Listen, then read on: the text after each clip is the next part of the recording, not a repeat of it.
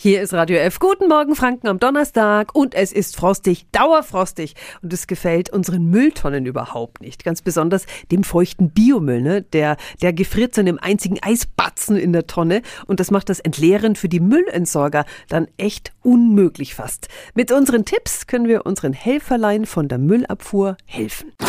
Radio F. Jetzt Tipps für ganz Franken. Hier ist unser Wiki Peter. Der einfachste Tipp, den Behälter erst am Leerungstag ins Freie stellen. Steht er sowieso schon draußen, dann kann Folgendes helfen. Ein bis zwei Eierschachteln oder zerknülltes Zeitungspapier auf den Boden der Tonne legen und darauf erst den Biomüll geben. Der kann dann allerdings immer noch am Rand festfrieren, den dann mit einem festen Gegenstand, also zum Beispiel ein Stock oder ein Besenstiel, etwas auflockern.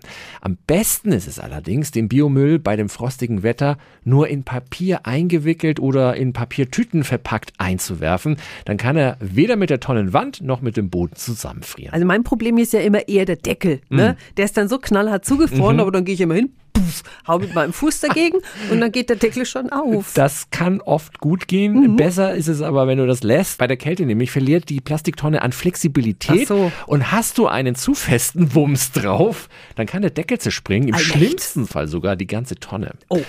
Also besser ist es, den Deckel hm, vielleicht so wie eine Autotür einzufetten oder einen dünnen Karton dazwischen zu schieben. Das macht dann auch den Müllentsorgern die Arbeit um vieles leichter.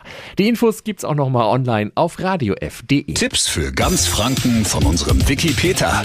Täglich neu im Guten Morgen Franken um 10 nach 9. Radio. F.